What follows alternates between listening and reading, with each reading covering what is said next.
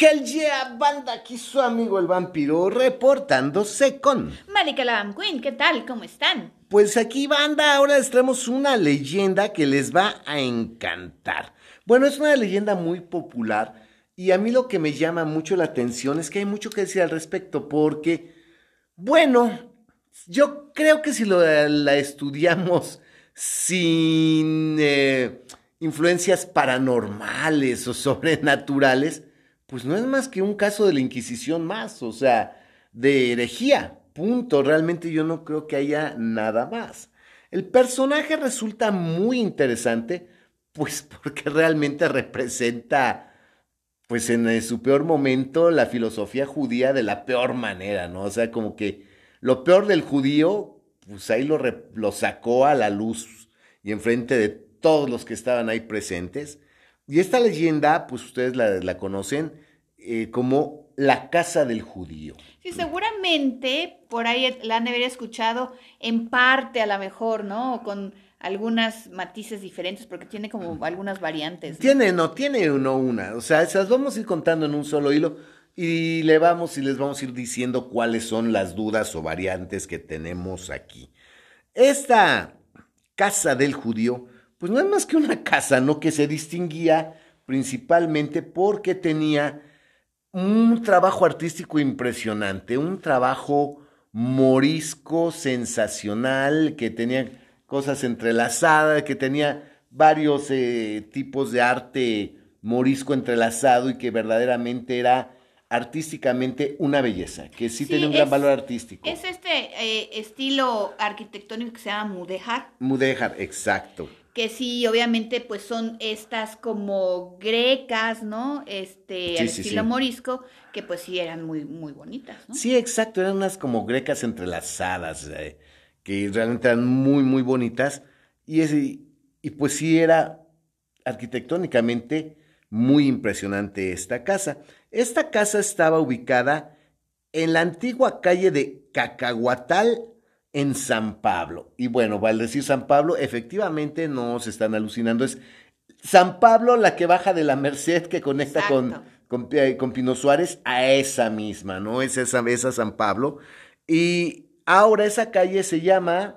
Se llama Escuela Médico Militar. Escuela Médico Militar, efectivamente, que está ahí, pues, a espaldas del Hospital Juárez. Exactamente. Exactamente, todavía existe el Hospital Juárez, todavía está ahí. Y este, esto ocurrió en lo que ahorita sería más o menos el número... 35, claro que bueno, es, es exactamente la ubicación, aunque la casa ya no existe. Ya no existe, pero estaría a esa altura, en ese lugar. Exactamente. Sí, no, la casa se supone que se cayó por ahí del siglo XIX, más. Mm, ya a principios del siglo XX, eh, pues se fue deteriorando con el tiempo, luego la quisieron convertir en vecindad, pero como que no funcionó y entonces la demolieron. Sí, pero todavía antes del siglo XIX eh, hubo oportunidad, este, a mediados del siglo XIX, de sacar fotos.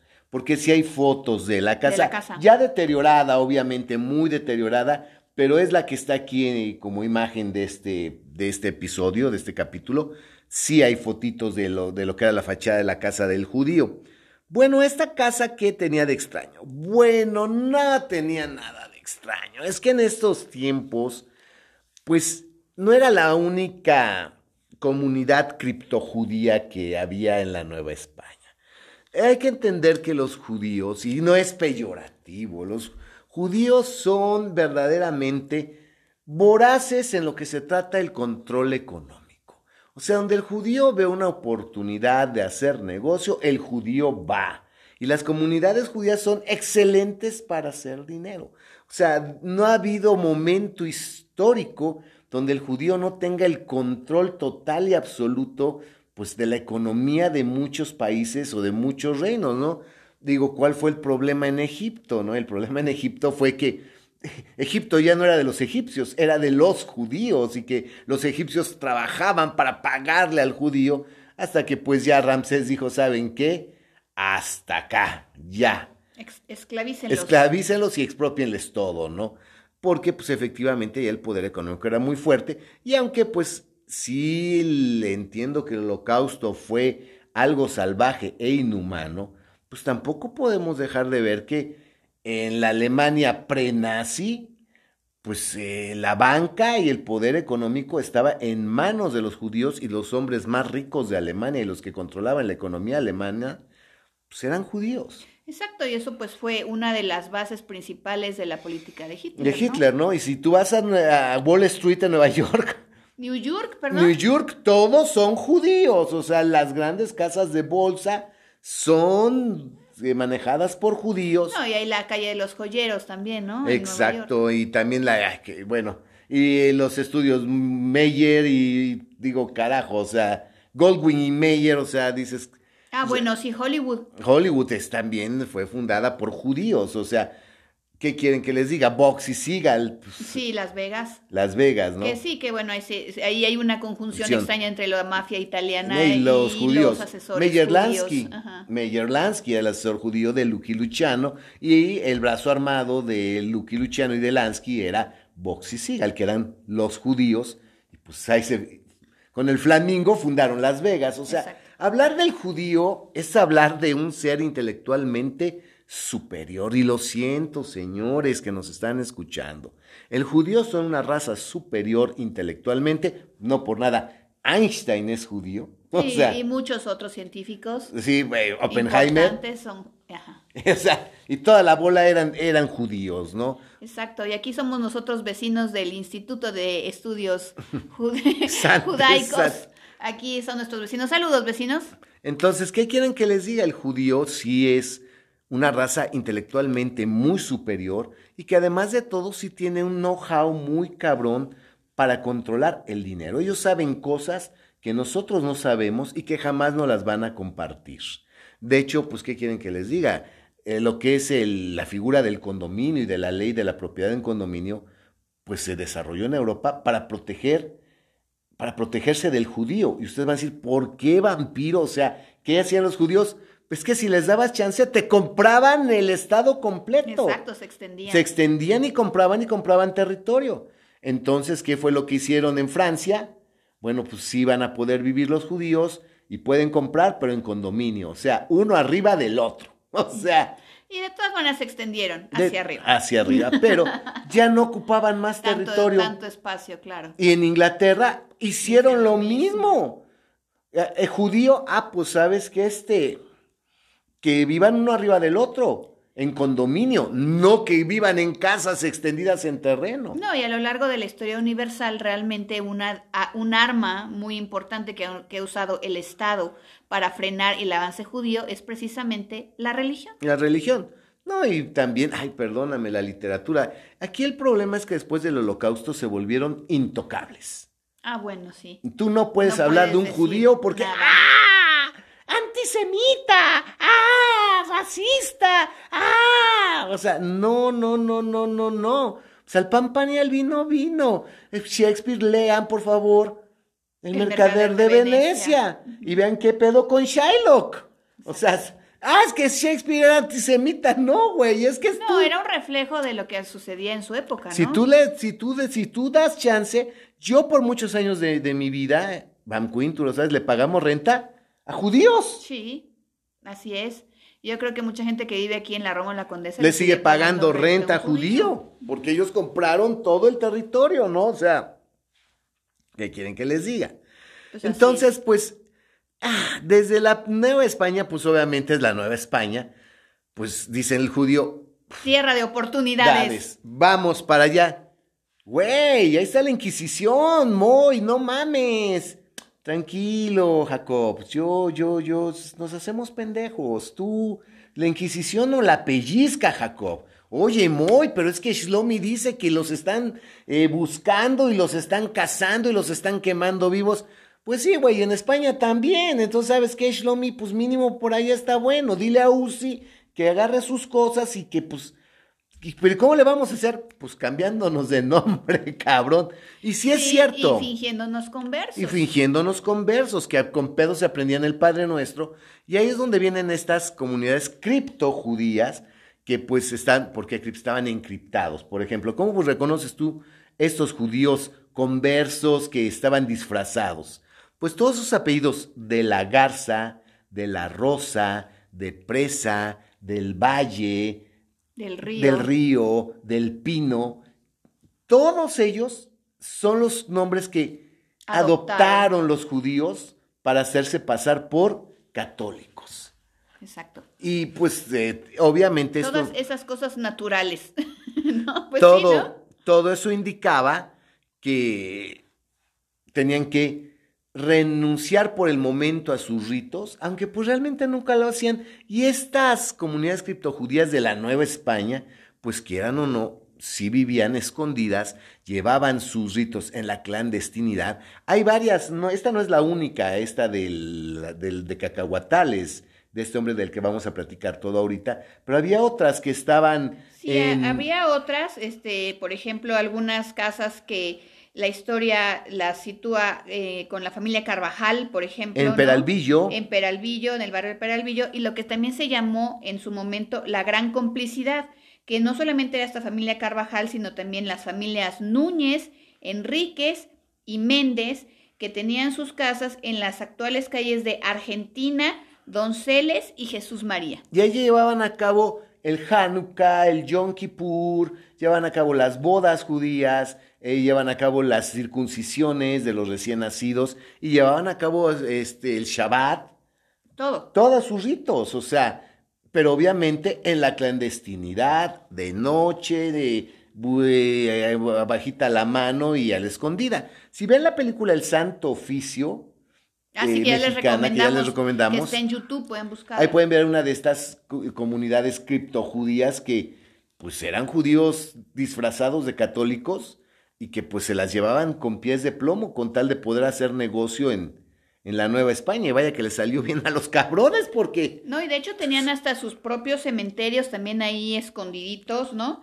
Y los tenían ahí en los límites de la zona de la lagunilla, porque ya del otro lado era la zona indígena, o sea, del otro lado de la traza. Del otro lado de la traza, de la que ya les hemos hablado que era la traza. En tierra, pues no de nadie, pero pues sí como que ahí en la traza y entonces la gente le prestaba poco poca atención a, Al cementerio judío, efectivamente. Entonces esta no era la única. Quiero decirles que esto no era no, no fue el único caso. Estas eh, comunidades criptojudías existían desde la Nueva España, por lo que ya les platicamos ahorita. El judío dice, ahí hay lana, ahí hay oportunidad, vámonos muy.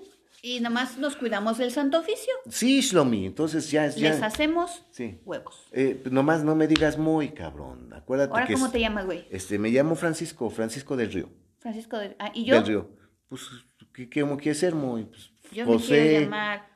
José de... Algo de la, de la naturaleza. Ah, ok. ¿Te parece bien José de la Garza? José de la Garza, perfecto. Ah, vale. Ok, Islomi, pero no se te salga a llamarme Moy porque nos carga la chingada. Oye, pero nuestras reuniones así secretas en tu casa en la noche, ¿sí te puedo decir Moy? Ah, no, sí, en, mi casa sí soy. Ay, qué bueno. en mi casa sí soy Moisés. Oye, ¿y si, y si me quiero casar acá con Raquel, ah, pues tú vienes conmigo y pues mira, no hay rabino, pero yo la hago de rabino. Sí, porque ya no se llama Raquel, ahora se llama este, eh, María. María, María de la Rosa. sí, efectivamente. Fíjense, señores, qué, qué, qué duro, ¿no? Porque si nos han educado a ver al judío con todo el respeto y con toda la conmiseración y con todo el no, Pero todo el mundo, o sea, en todos lados hay de todo, ¿no? Pues sí, pero ok. Discúlpame, el judío no da paso sin guarachazo y al judío lo primero que le interesa es el varo. Pues sí. Digo, no hay judío pobre. Ah, sí, sí hay. Ay, pero son los que son hijos de hijos de los hijos de los conversos, los que realmente no son judíos judíos. Yo te puedo decir, vete a Bosques de las Lomas, párate en el puto Sefaradí o en el David Mayel. Está hasta el gorro y el, colegio. y verás a ver que no hay empresa que no sea de judíos. De acuerdo. Pero si por ahí hay, algún judío ahí, por ahí pobre, que fue el que no se quiso casar con una judía, no se quiso casar en la comunidad, buscó esposo en otro lado. ah, pues sí, sí, sí. Entonces, pues obviamente también pues caen de la gracia. ¡Ay, ya se volvió esto en una transmisión antisemita de racistas! No, señores, al pan, pan, al vino, vino. Y esto es lo que hacían los judíos, esto es lo que pasaba con ellos. Y bueno, después de que quedó claro que estas comunidades criptojudías existían y que esta de la casa de cacahuatales no es la uno, era la única. No, pero sí fue la más famosa por lo que pasó qué? ahí. ¿Qué pasó ahí? Bueno, esta casa pertenecía a un personaje de, que tenía un nombre muy rimbombante. ¿Cómo se llamaba este judío? Se llamaba Don Tomás Treviño y Sobremonte. Oye, ¿quién dice que Tomás de Treviño y Sobremonte. También tenemos esas dos versiones. Sea Tomás Treviño o Tomás de Treviño y Sobremonte. Sí, es, esas este, que son de y no sé qué, de repente, pues al pasar de la historia, pues se van Yo, pero yo, como es judío converso. Pues sí, puede ser de, que sea de Treviño. De Treviño, me hace más sentido que sea de Treviño y Sobremonte. Él era de la comunidad de Río Seco en Castilla la Vieja y su papá se llamaba Antonio Treviño de Sobremonte y su mamá se llamaba Leonor Martínez de Villagómez. Ah, pero déjame decirte que, bueno, desde no es spoiler, pero ya eh, ellos también se salieron de la esta familia en particular salió juida de la Nueva España porque ya la Inquisición ya los había atorado a los papás y de hecho la mamá había sido ya enjuiciada en efigie. Ah, ok, se acuerdan que ya habíamos hablado de eso, pero recuérdales. O sea, que la vieja se peló, la vieja se hizo ojo de hormiga y como no la encontraron, pues agarraron un muñeco, lo vistieron con el samenito y pues la, la enjuiciaron del muñeco. Esta es doña Leonor Martínez de Villagómez, la enjuiciamos, la encontramos por hereje. por hereje. Hereje y judaizante y la y chingada. Y fue condenada, fue enjuiciada y fue condenada y pagó la condena, fue quemada de hecho. Sí, que en estatua fue en efigie. Fue condenada a la muerte en la hoguera, pero como la vieja ya se había pelado, pues lo que quemaron fue la estatua. Bueno, la efigie. O sea, este güey no se vino para acá nada más por, de gusto. De gusto. Eh, ya su había, había ese antecedente. Ya su familia, ya la Inquisición ya les había puesto el dedo encima. Y de hecho la madre había sido enjuiciada, ¿no? La vieja supo oírse y hacerse ojo de hormiga, pero pues, donde apareciera la quemaban, porque ya, ya, ya no hay juicio, ya nada más era volver a ejecutar la condena. Exacto. Pero pues por ahí andaba perdida. Pues se supone que esta casa era muy famosa porque aquí se llevaban a cabo pues todas estas ceremonias de las que ya les hablamos, que son características de toda la comunidad judía. No, las van a encontrar realmente en diferentes, este, eh, este, recopilaciones y eso es una de las más importantes, es la que viene en el libro de González Obregón de 1922, Historias y leyendas de las calles. Oye, no les des nuestras fuentes. Nos van a empezar a chingar. No, no, no, eso es secreto, no a la verga, no vuelvas a... No, al rato todo, sí, todo el mundo va a empezar a chingar, a buscar los libros y ya si de por sí van a salir 80 podcasts de lo que nosotros... no, no, no, no, ya. Eso es una parte, aquí tenemos más datos. No, no, yo no quiero ya que des más datos de esos, porque al rato todo el mundo va a hacer su pinche podcast, no a la verga. Ah, bueno. Entonces, yo bueno. no soy discola. No, yo sí, porque, yo sí, porque hay una bola de culeros que todo lo que decimos en el de vampiros lo está repitiendo. Ah, y que todo pues lo que yo digo y lo que decimos en Polo están repitiendo. Y todo lo que decimos de paranormal y sobrenatural lo están repitiendo, tal cual, con las mismas palabras. Entonces digo, no manches, no, tampoco hay que darles todo tan peladito y en la boca. Bueno, ahí no viene todo lo que van a escuchar en este podcast, pero bueno. Bueno, entonces, este, pues se supone que por las noches, principalmente, llegaban, este, pues, personas así muy pinches encapuchadas, encapotadas ahí, haciéndose muy canelos y que tocaban y que pues tenían que dar un santo y seña, ¿no?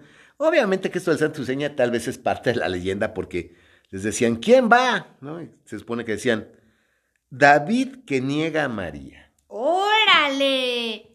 No, pues no, eso no está tan pues, encriptado tú, pero, o sea, entiendo. No, pues era el santo y seña. El santo y seña, para pasar.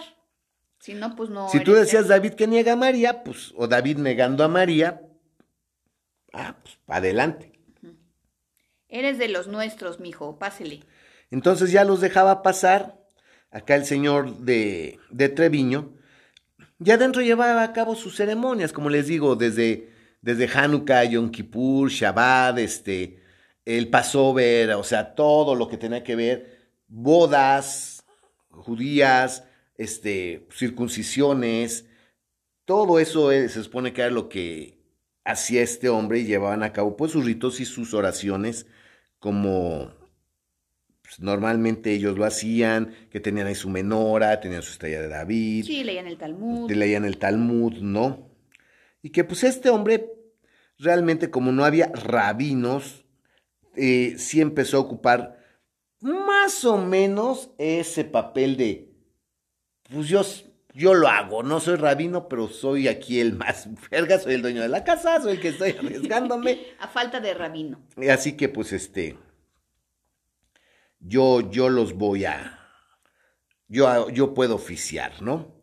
Obviamente no, aquí hay varias, aquí es donde ya vienen las diversas variantes de la leyenda, porque hay quien dice que todo ocurrió en la Ciudad de México, que todo, todo aquí ocurrió en la Ciudad de México, pero hay la otra leyenda en la que dice que no, que llegó a oídos de la Inquisición, que llegó la denuncia de que, pues, güey, ahí están llevando a cabo ceremonias judaizantes y que el Santo Oficio mandó a oidores a vigilar la casa y que, pues, fue en chinga rapidito se dieron cuenta que, pues, oye, llega gente en la noche, y dice, oye, se salen de uno por uno. Y dicen algo para entrar a ver, pues, cállate, güey, a ver qué dicen.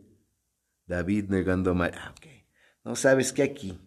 Córrele. Aquí hay algo. Córrele, vamos por los soldados de la Inquisición, vete por otros oidores, sacerdotes. Vamos a atorar a estos culeros. Y se supone que, pues, este, efectivamente, pues, se les fue muy fácil entrar. Meterles el cuatrote porque, pues, chinga, qué tan difícil hacer un pinche ojito, una ventanita. Pum, pum. ¿Quién va? David negando María. Adelante. ¡Ay, hijo de la chingada! Somos el santo oficio, cabrones. Quietos, hijos de la chingada. Nadie se mueva o se mueren. Puta madre. Y se supone que cuando entró el santo oficio, este Treviño estaba llevando a cabo una circuncisión, le estaba haciendo de Moyel. Les iba a circuncisar al chamaco a manera de bautizo. Entienden que a los varones judíos lo que sería el equivalente al bautizo es eh, la circuncisión, ¿no? Entonces, este. Vieron que tenía el niño y que el puta madre, no, pues hijo de la chingada, iba a ofrecer un niño, iba a sacrificar un bebé. O sea, imagínense, aquí ya se mezcla la pasadez de verga con la ignorancia, porque obviamente bien los inquisidores sabían de lo que se trataba, pero pues aprovecharon que había un niño ahí en el... un infante. Un infante y que dijeron que había un bebé y dijeron, este hijo de la chingada iba a sacrificar un bebé. Exacto, esas ceremonias extrañas. Aquí la, esta leyenda pues está más truculenta que la otra que en la que todo ocurrió en la Ciudad de México, porque se supone que sí lo agarraron, Sí, se supone que hay, tenemos fecha y todo porque está en, los canales del Santo Oficio. Ajá. Se supone que lo agarraron, bueno, que, que sí, que lo agarraron el 15 de junio de 1625. O sea, esa noche fue cuando lo enchiqueraron y tenía el niño y estabas diciendo a cabo la circuncisión. Ok. Y... Y pues ya lo metieron ahí a las cárceles del Santo Oficio en Santo Domingo. Y que se supone que, pues la verdad, el güey subaguantó muy buen vara, ¿eh? Que lo sometieron al tormento del potro, que es lo que sí está registrado, y que el güey no dio ni, no soltó prenda, que ni se quejó. Este cabrón tiene una voluntad muy cabrona, porque definitivamente no se quejó, no confesó nada y se supone que ni siquiera gritaba, que lo malo mucho la respiración fuerte, un sollozo, pero nada más. Y que pues no, no, no lograron que él, que, que, que en ese momento que aceptara ninguna de las cargos. De los cargos. Que ya ves que pues no tenías que aceptar mucho porque pues era así como que de un de una solo lado, ¿no? Pero aún así si te soltaban el tormento. exacto, pero el tormento no te salvabas de él. Sí, pero si te confesabas rápido. Pues ya más rapidito pues ya te condenaban, Y te dejaban de, pero te dejaban de torturar. Ah, claro. Este aguantó. Aguantó, aguantó vara. Y se supone que al día siguiente, este, cuando ya lo llevaron al juicio, se le dijo que pues se le los cargos, que era obviamente, eh, que era este, que estaba sacrificando una criatura a otro dios, que no era el dios cristiano, que estaba llevando a cabo una de ceremonias judaizantes y que adoraba inclusive al mismísimo demonio. Y en ese momento cuando le, dicen que, que, se arrepienta, como buen judío inmediatamente, arrepentido. Lo siento mucho. Yo juro que creo en Dios, que me voy a alejar del demonio y este es uno de los casos más cabrones porque fue tan convincente su súplica que lo perdonaron. ¿Cuándo salió en libertad Van Quinn? El 17 de junio, o sea, dos días después. Se ven todos días de tormento, de todas maneras, ¿no? O sea, yo no, yo creo que fue un día de tormento. El día del juicio. Fue el día del juicio y en lo que lo soltaron. Y gracias, bye. Y gracias, bye. Aquí es donde viene que dice la leyenda que se fue a Guadalajara, que se fue ido a Guadalajara, que no quiso quedarse aquí. Sin embargo, no se deshizo de sus propiedades. Esa es una variante de la leyenda. Porque en la otra, todo ocurrió en la Ciudad de México. Exacto. Y también cuando se fue para allá, obviamente, también pues como buen, escapado y buen judío, se cambió el nombre. Ah, cabrón, ¿y cómo se puso? Se puso Jerónimo de Represa. Jerónimo de Represa. Exacto, en esta variante de la leyenda. Cuando se quedó acá en la Ciudad de México se seguía llamando pues Tomás de Treviño. Pero aquí en, cuando se llegó a Guadalajara, hombre, ¿y cómo os llamáis?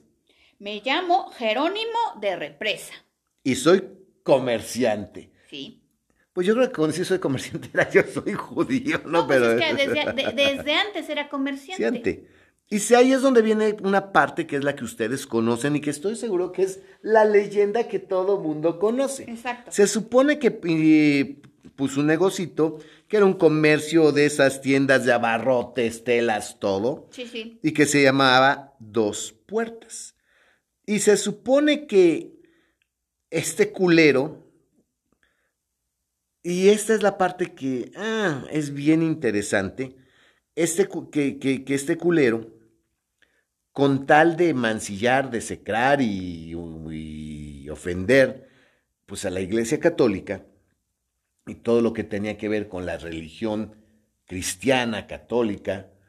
Eh, en la puerta izquierda, justamente de noche, salió de noche con una pala, cavó un hoyo frente a la puerta izquierda de su negocio y hay dos leyendas. Una dice que enterró un Cristo sí. y en otra dicen que, entre, que, que enterró una Virgen de la Covadonga. Exacto. O sea, quién sabe, pero sí fue un símbolo cristiano o católico, una imagen católica que, que este culero la enterró y tapó el hoyo, que no se viera diferencia entre una puerta y la otra. Y este hijo de la chingada lo que hacía es que los que entraban por la puerta izquierda o sea, que pasaban por encima y pisando donde... Pisando la imagen. Bueno, pues no veían la imagen, sino donde estaba el Cristo o la Virgen. Sí, pero, de cualquier manera pasaban por, encima, y la pisaban, ¿no? Pues les, les daba todo más barato. ¡Órale! o sea, pasaste por el lado de donde estaba el Cristo, ah, pues más barato, ¿no? Y si pasabas por la puerta derecha, te lo daba más caro el cabrón, o sea... ¿Cómo, Sí, el chiste era pues que de alguna forma, y sin que la gente normal lo supiera, él sabía que la gente que, eh, o sea, era como un incentivo para que la gente pasaran por la puerta izquierda para estar mancillando constantemente la imagen religiosa. Exacto, exacto, que estuvieran pasando por encima de ella, pisando la tierra donde estaba enterrada. Imagínense qué puta mente tan retorcida de este cabrón, porque parte de, aquí hay partes de la leyenda donde dicen que desde ese entonces, eh, también la del Santo Oficio, que aquí yo no creo que fuera desde ese entonces, eh, sí le gustaba mucho de esto de profanar imágenes religiosas, que sí, como parte de venganza y desprecio a la religión católica que estaba cazándolos por ser judíos, sí le gustaba profanar imágenes que sí era de su gusto azotar, que tenía un látigo y que con ese azotaba vírgenes, que azotaba a Cristos, que escupía imágenes religiosas, obviamente hablándose de Cristo y de vírgenes. Sí, este, que tenía cuadros de vírgenes que este también los eh, rayaba los, profanaba. Sí, de hecho se dice que azotaba a un santo niño, que tiene una imagen de un santo niño que, que azotaba. Aquí hay, obviamente, de acuerdo a quien cuenta la leyenda, azotaba un santo niño, azotaba una virgen o azotaba un, mismísimo Cristo. Eh, se supone que tenía esa costumbre y pues ya en Guadalajara que no podía llevar a cabo sus ceremonias judaizantes ni podía de una forma tan abierta llevar a cabo este tipo de, bueno, no lo hacía abierto, pero sí lo hacía frente a su comunidad, este tipo de desplantes profanos, pues lo que hizo fue enterrar esta imagen religiosa en a la entrada de la puerta izquierda para que la gente pasara por encima de ella. O sea, Qué mente tan cabrona de hijo de la chingada. Pero bueno, se supone que allá en Guadalajara. O acá en la ciudad, dependiendo de la versión de la leyenda. Se enamoró de una mujer que, curiosamente, esta sí no era un culazo, era una vieja bien normalota. ¿Qué cómo se llamaba? María de Gómez. Aquí también hay dos vertientes. En teoría, e, ella ya era también judía conversa en una y por eso se conocían y por eso se casó con ella. Y en otra vertiente de la leyenda era católica, pero él la convirtió al judaísmo para poder casarse con ella.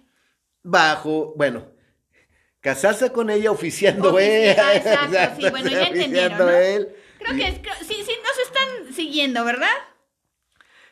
Y pues bueno, ahí sí yo no sé, pobre vieja, la verdad. Bueno, pobre no, porque este cabrón tenía lana. O sea, imagínense en un tiempo tan difícil, en un tiempo de, de indígenas, de mestizos, de criollos, este, de español, de peninsulares. Estos pinches judíos llegaban, compraban casa, ponían negocio. Ah, se iban huidos y a donde llegaban podían comprar casa y poner, negocios. O sea, güey, o sea, Lana les sobraba a estos cabrones. Venía huido de la, familia, ya había valido verga en la Nueva España. perdón, en la España, en la España de allá, en Europa. Se vino para acá con lana. Puso un negocio, compró casa. Ah, chingada, Se fue a Guadalajara. Compró casa y puso negocio. ¿Cuánto dinero tenían estos cabrones?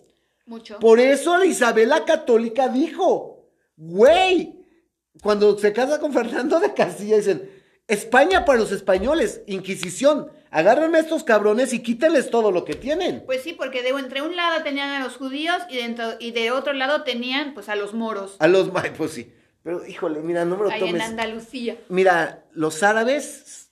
Son más derechos. Déjame decirte, y al Chile, si yo tengo que tratar, si me vas a elegir, con, entre tratar con un árabe y un judío, yo prefiero tratar con el árabe.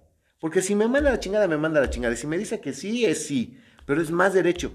Pero lo más seguro es que en mi vida trate más con un judío que con un árabe. Porque el pinche árabe, si yo no le represento nada, no va a querer tratar conmigo. El judío sí va a tratar conmigo a ver qué me va a sacar.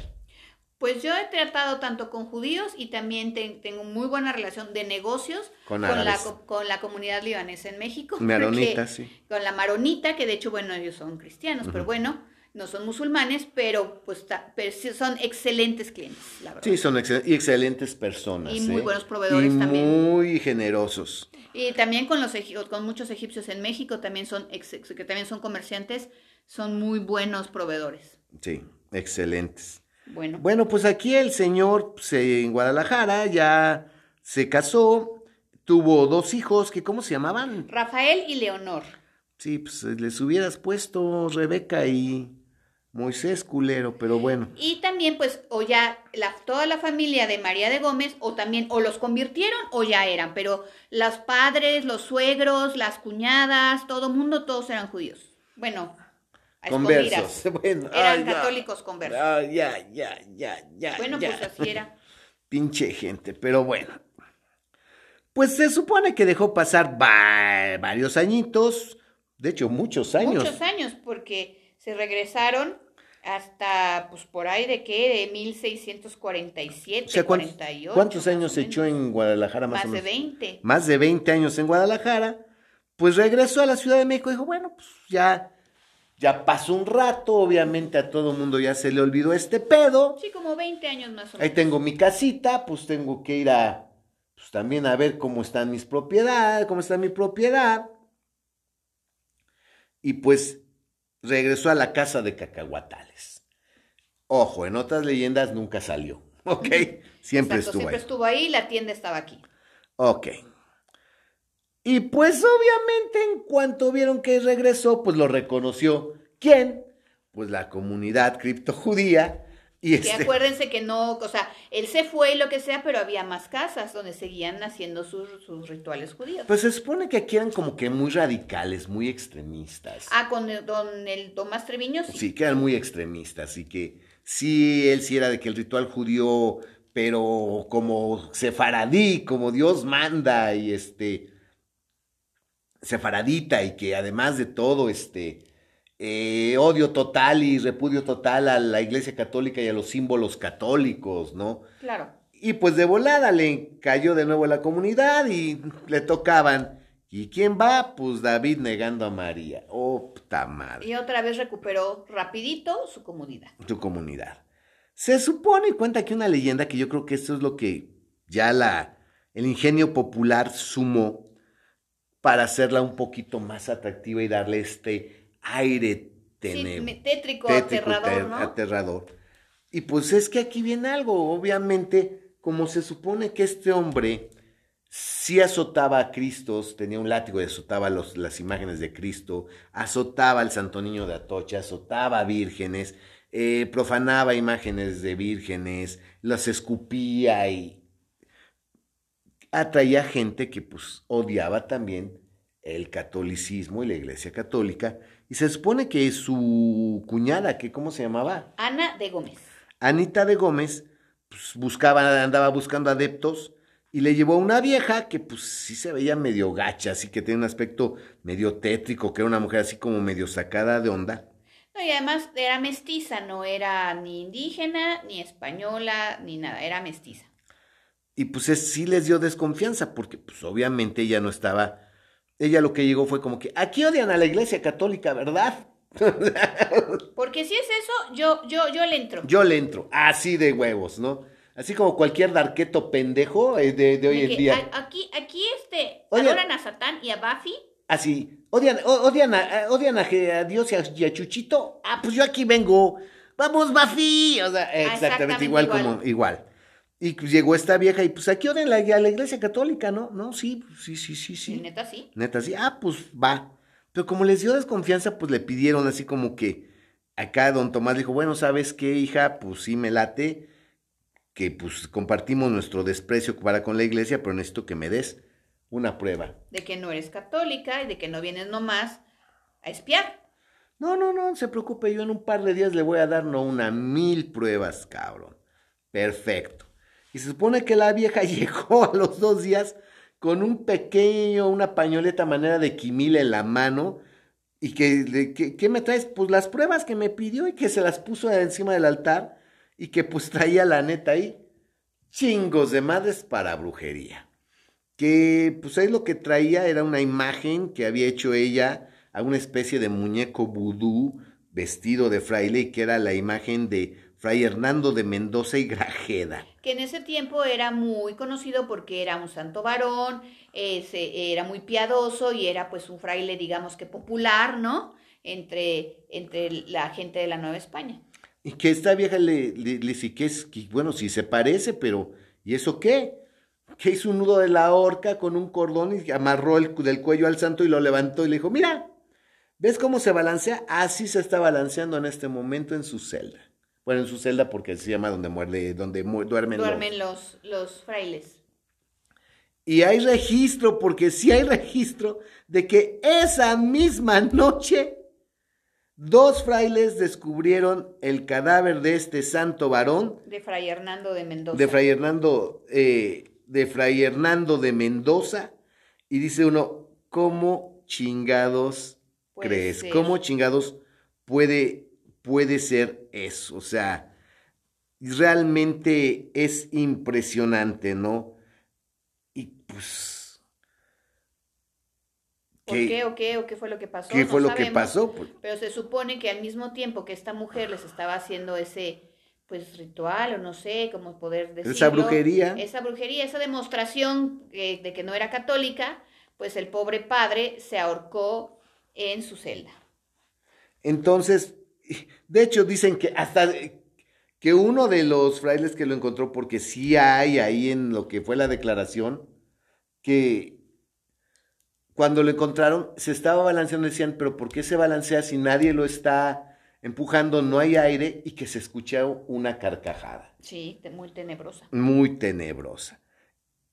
Pues estos entonces como que se cagaron del pinche susto y así como que a ver, a ver, porque ella iba, había sacado otra imagen muy similar de un arzobispo, del arzobispo y que había sacado una espina gigantesca. Le dijo, ahorita vas a ver lo que voy a hacer con el arzobispo.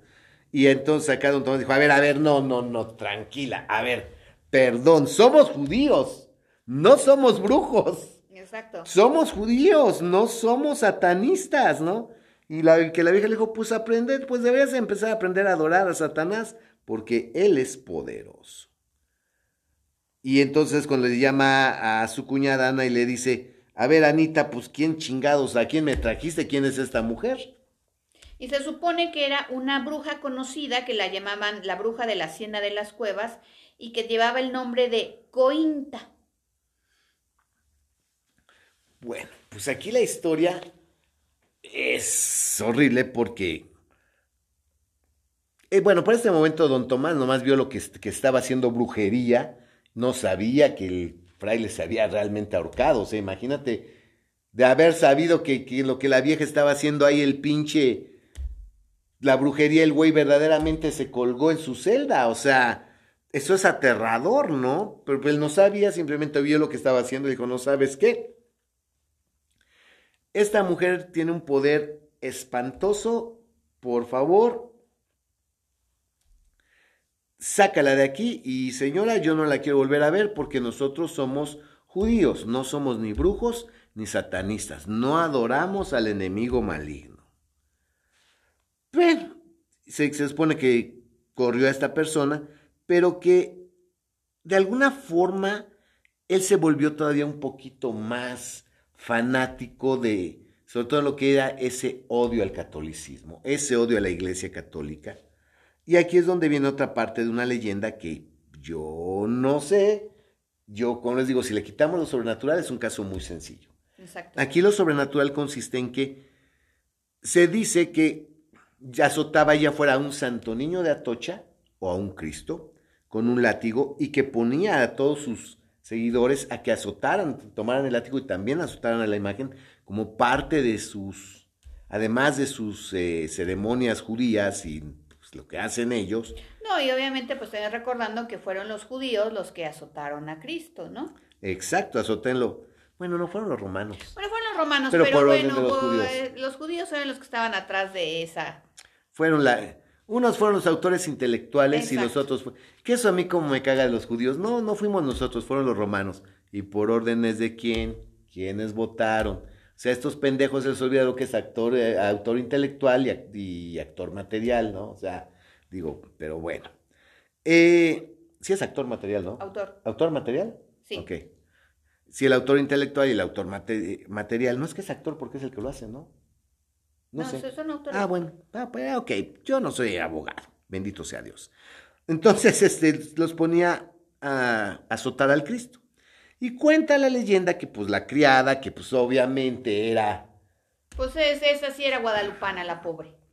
Efectivamente, que no era ni española, ni era No, era indígena, lo más seguro, y que, pues, era la que les limpiaba la casa, ¿verdad?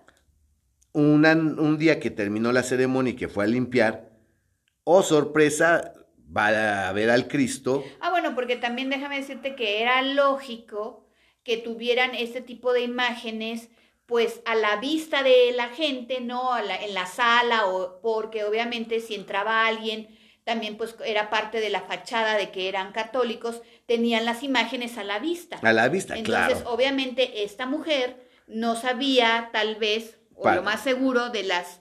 Que lo que hacían de las ceremonias nocturnas, pero pues en el día iba y limpiaba la casa y era lógico que estuvieran las imágenes a la vista. Y resulta, cuenta la leyenda, que el Cristo estaba sangrando. Que de, los azotes. De, los azotes, donde le había caído el azote, el Cristo estaba sangrando. No, hombre, pues que se fue la mujer corriendo. Y de hecho, no, pero se supone que fue en la mera. Esto ocurrió en la noche. Esto se supone que ocurrió en la noche. Te voy a decir, ¿por qué dato? Porque esta mujer llegó a limpiar, de, en cuanto salieron, dijo, de una vez voy a dar una limpiada, voy a recoger, cuando vio el Cristo sangrado, y que se salió corriendo en la noche, y que la primera iglesia y convento que se encontró fue el convento de San Camilo, que se hallaba en la antigua calle de San Jerónimo, que tocó la puerta y que sí le abrieron a pesar de que era noche, porque este convento tenía una característica muy particular. Estos frailes Camilos eran conocidos como los padres de la buena muerte, porque se supone que eran los únicos que tenían una guardia 24/7 para que si llegabas de noche a pedir el auxilio de un confesor para que tomara la confesión y diera la extrema unción a un moribundo, a un moribundo ellos estaban dispuestos y siempre iban. Ah, entonces le abrieron. Le abrieron, entonces fue de noche. Entonces sí fue de noche. Fue de noche, ¿no? Y que llegó a contarle lo que había ocurrido, que le dijo, sabes, ok hija, este, ya te escuché, yo ahorita no puedo hacer nada, pero vamos a tomar cartas en el asunto, tú vete, tú no digas nada, no digas que estuviste aquí. Y el, pa, el fraile Camilo, que es desconocido su nombre, no sabemos quién fue, fue a la Inquisición a decir, ¿qué creen? Que nos encontramos, que llegó anoche la criada de, don, de, de, Tomás Treviño. de Tomás de Treviño, este, a decirme que están haciendo cosas extrañas, que se encontró un Cristo flagelado y que el Cristo está sangrando. Y pues resulta que la Inquisición dice, ay, es este cabrón. Pero si ya ha andado por aquí, ya es cliente. es cliente de la Pero si se había arrepentido este cabrón, ¿qué pasó? Pues se supone que en qué año lo volvieron a qué fecha lo agarraron? Lo agarraron de nuevo el 24 de marzo de 1649. Y estuvo de la verga porque lo agarraron a él, a su esposa, a su cuñada, a su al esposo de esta que se llama Francisco López de Blandón y su suegra Leonor Núñez, o, sea, a toda la familia. Núñez, fíjate, como la otra, que los agarraron a todos, se los llevaron y resulta que efectivamente de, está en los registros, porque aquí estos milagros están registrados, que los oidores de la Inquisición dieron este fe de que encontraron el Cristo y que el Cristo estaba sangrando. De hecho, la investigación la llevó a cabo no solamente gente pues de la Inquisición, sino que uno de los obispos tuvo que ver era el obispo Francisco de Soriano, que dio fe de todo esto y fue uno de los principales investigadores del asunto. De que el Cristo o el Santo Niño, no sabemos realmente qué fue, estaban sangrando, porque aquí, como les digo, hay dos versiones, que el Santo Niño estaba sangrando, que el Cristo estaba sangrando. Que para no hacer mucho escándalo envolvió en el Cristo y que se empezó a manchar de sangre. el, paño donde lo envolvieron.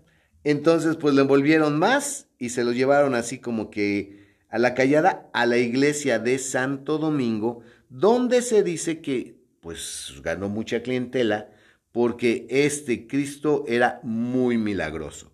Y se supone que una vez al año sangraba ese Cristo y que limpiaba la sangre con paños y esos paños con la sangre de ese Cristo eran enviados a diferentes conventos, templos y parroquias como reliquia y quedan reliquias muy sagradas y muy milagrosas. Esa es la parte que pues yo que quieren que les diga. Y, es que, y en teoría, porque este, se supone que ese Cristo pues debería seguir en Santo Domingo, ¿no? O, el Santo Niño. O el Santo Niño, cualquiera de las Cualquiera de las dos cosas, porque no sabemos... O no sabemos si después lo trasladaron a otro lado, pero no encontramos registros de nada. De, nada de eso. Pero pues es lógico que cayera Santo Domingo como el Cristo del Rebozo, ¿no? El, Señor del Rebozo. Exacto, que también está en Santo Domingo. Ahora viene la parte que pues yo creo que muchos de ustedes pues ya la conocen.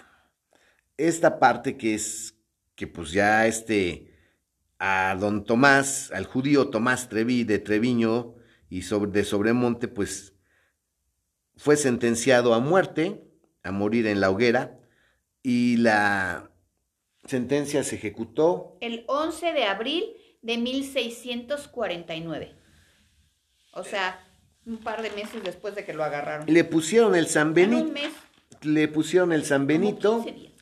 Y de ahí se lo llevaron a la Plaza del Volador, que es ya, ya, les, ya les ya hablamos de ella, en, un episodio anterior. A la Plaza del Volador. Ahí se, ahí se llevó a cabo el juicio. Se le sentenció a muerte. Y de ahí se lo llevaron al quemadero de la Inquisición, que estaba en la Alameda, frente al convento, de, San Diego. que ya también hemos hablado de ese lugar. Exactamente. Pero que este cabrón judío de mierda, que está, ustedes también lo conocen, tal vez ni sepan que se trataba de la misma leyenda, venía con una pinche boquita de que, muélteme, estúpidos, este, no, pide perdón al diablo, tú y tu maldita cruz, perro desgraciado, y que pues tuvieron que amordazarlo porque empezó a escupir a los clérigos, empezó a escupir a la gente, que sí estaba el güey bravo, ¿no? Y que la chingadera es que cuenta la leyenda que para que fuera ya más rapidito lo quisieron subir a una mula y que la pinche mula no se dejó montar por el pinche judío. Y pero que no nada más fue una mula, sino que trajeron tres o cuatro y con ninguna las mulas dijeron que no se trepe mí este cabrón. Sí, que el que, el, que la... Imagínense. Bueno, no, no dijeron eso, pero no se dejaron montar, porque las mulas no hablan. Bueno, algunas mulas sí hablan, ¿verdad? Yo lo que creo es que esto lo que te dejas, de, te quiere decir es que era un cabrón tan malo que ni siquiera un puto animal quiso tenerlo encima. No, la vibra estaba cabrón, eso es lo que quiere decir. El que quiere decir, y pues que sí, efectivamente, cuatro o cinco mulas no se dejaron montar por ese güey y que pues te tuvieron que llevar amordazado y caminando. Aquí viene otra parte de la leyenda que se supone que le encargaron a un verdugo. Que era indígena. que era indígena, por cierto, que se encargara de que el cabrón de dijera los tres nombres, ¿no? O sea, los, que dijera los tres sagrados nombres, o sea, Dios Padre, Dios, Hijo, Dios Espíritu Santo, ¿no? Creo en Dios Padre, creo en Dios Hijo, creo en Dios Espíritu Santo. Tú sabrás cómo, pero me haces que este cabrón repita. Y se supone que no fue chinga, que fue madriza la que le metió y que el pinche judío no, lo repitió nada. de eso. Esto es parte de una leyenda. Bueno. La cosa es que efectivamente, ya ahí en el quemadero de la Alameda, lo ataron le pusieron la leña, prendieron el fuego, y esta leyenda ustedes la conocen, porque se acercaron y le dijeron, ¿no? Ya con el fuego encendido, en cuanto encendió el fuego, Tomás, Tomás Treviño y Sobremonte, habla ahora y dice si tienes algo que decir, porque pues el güey había, venido mentando madres, a ver, habla ahora, hijo de la chingada. Sí, pues lo que esperaban es que dijeran, me arrepiento, lo siento, creo en Dios, misericordia, piedad. Creo en Dios Padre, creo en Dios Hijo, creo en Dios. Ok. Y esta es la leyenda que todos conocen porque se supone que jalando la, la leña con los pies hacia él, les gritó. Echad más leña que mi dinero me cuesta, desgraciados. Echad más leña que mi dinero me cuesta. Sí, porque además acuérdense que todos los que caían a la Santa Inquisición y que eran condenados, les confiscaban todos sus bienes. Exacto. Pues a este güey le habían quitado hasta la risa. Y pues se supone que por como había, se había pasado de verga y había insultado mucho y sí había estado en un plan muy agresivo, le pusieron leña, pero no la cantidad necesaria para que muriera rápido, que fue para que durara más y sufriera más, y el cabrón lo que les gritó, echad más leña que mi dinero me cuesta. O sea, esta leyenda yo la he escuchado 80 veces porque lo que te quiere decir es pinches judíos. Pues sí, que son avaros, ¿no? Y que pues para ellos el dinero está antes que cualquier otra cosa, ¿no? Esta leyenda es famosísima y aquí pues es donde ya viene pues eh, la leyenda de aparecidos, porque se supone y dicen que seis años después de la de la ejecución del auto de fe, del auto de fe esta casa de, del judío pues permaneció cerrada porque se consideró maldita y estuvo abandonada. Y que de día pues era una casa como cualquier otra, pero que de noche de hecho se escuchaban gritos, se escuchaban voces y que pues que la gente no quería pasar por ahí porque pues sí se oían cosas extrañas dentro de la casa, pero no nada más eso, ¿verdad? No, a los seis años se supone que lo que se empezó a aparecer fue el espectro de don Tomás, de, Treviño. de Treviño y que lo que hacía era salir de noche el espectro, que era un espectro horrible, con un, rostro totalmente desencajado, que flotaba y que gritaba, creo en Dios, creo en los santos misterios de la Virgen, creo en Dios Padre, creo en Dios Hijo, creo en Dios Espíritu Santo, creo en Dios.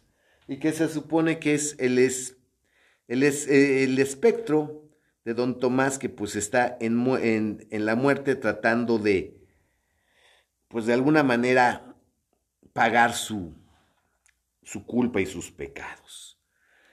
¡Wow! Y que, se le vio por varios años, ¿no? No, que, no, que se le vio por mucho tiempo a ese, ese, a ese espectro. Ahí precisamente en la calle de... De, bueno, de Cacahuatal, hoy calle Escuela Médico Militar. Y el terreno ahí está, eh, corresponde a lo que hoy en día es el número 35, pero pues ya sabemos que ese edificio pues fue demolido a principios del siglo pasado, o sea, del siglo XX. Aquí lo que, como les digo, yo ya, eh, a mí, si le quitan lo de la bruja, si le quitan lo de los cristos o los niños, santos niños, eh, santos niños sangrantes. Y lo del espectro último, ¿no? Y lo del espectro, pues realmente es una historia muy creíble. Claro. Es una historia que pues simplemente es una historia más de persecución de la Inquisición. Yo aquí sí lo que me caga es la gente que escucha estas historias y las quiere ver con los ojos actuales y quererlo comparar con la moral actual, de que pues cada quien puede creer en lo que sea. No, güeyes, en ese tiempo no cada quien podía creer en lo que fuera. Y perdónenme, yo creo que hay que tener los huevos muy, muy cuadrados y la avaricia muy cabrona. Pues es como si ahorita dijeran, ¿sabes qué, güey? En tal país este, se gana muy buena lana, está muy chingón, pero odian a los mexicanos y van a matar mexicanos. Puta. Oye, con eh, colombianos no, no tienen pedo. No, no, no, con ellos no. Son los mexicanos a los que matan. Y que tú digas, con tal ir a ser varo, voy. Oiga, mi parce, chévere. O sea, pues no mames, güey. O sea. Me colombianizo. Me colombianizo. O sea, realmente, pues yo siento que aquí sí hay mucho que pensar. Porque no, pues que cada quien tiene derecho hoy, de hoy en día. Antes no. Ah, en ese no momento no había libertad de culto. no puedes verlo con tus ojos actuales. Es algo que tienes que ver con los ojos de la época y decir, güey. Y pues finalmente, si este cabrón también, en parte de sus ritos y de sus celebraciones, además de llevar a cabo sus, sus ceremonias judías, pues el cabrón también escupía imágenes, eh, profanaba imágenes este, digo, es bastante grave lo que él también hacía y con toda su comunidad que pues no nada más era llevar a cabo sus tradiciones y su religión, sino también en venganza por la persecución, pues profanar y desecrar este, imágenes. De otra religión. De Nada más porque no es la tuya. Porque no es la tuya y porque te están casando. Dices, ok, tan, mal está todo, pero... No, y además ahorita damos por sentada la libertad de cultos, porque pues nosotros vivimos ahorita y se nos olvida, pero realmente la, en México, en México, la libertad de culto, como la conocemos en estos días, pues realmente se dio hasta la guerra de las leyes de reforma, y estamos hablando de 1830 y tantos, o sea, realmente es muy reciente. No tenemos, o sea, es, la historia, es la historia del país en el que estamos viviendo. No, pero finalmente también había cierta decencia que se acabó en 1970 más o menos, cuando Antón Lavey saca su pinche ah, Biblia satánica, que es una madre de contradicciones muy cabrona y que pues eh, te da la idea de la libertad antes que nada y que ahora de hoy, de hoy en día, de los setentas para acá, pues ya cualquier cabrón es satanista porque ama la libertad. Tú estás hablando de los setentas para acá porque Antón Lavey lo sacó en los setentas, pero ¿en dónde? Y ahorita hay muchos chamacos que están descubriendo a Antón Lavey hoy. Sí, y viva Buffy. Años, ¿Cuántos años después cuando realmente pues es, ya tiene un rato de la Biblia satánica de Antón Lavey y que ni siquiera pues es nada cercano a nuestra cultura mexicana? Y pues ahorita hay una bola de pendejos que van a ceremonias paganas a ver una misa negra. O sea, dices, güey, buscando misas negras, dices, pues ¿qué estamos? ¿Qué? ¿En dónde? ¿En dónde? ¡Inquisición regresa! Pues sí, güey, no mames. Bueno. Bueno, no tanto, pero pues sí, la es que el, punto de la libertad es que cualquier tipo de libertad tiene que ser tomada con responsabilidad. Ah, hasta la libertad de culto. En fin, bueno, pues se acaba este relato de pues hay, espanto, hay, un, hay un espanto, está la bruja, hay un aparecido, pero pues es una historia de persecución religiosa. Y de naturaleza humana. Y de naturaleza humana.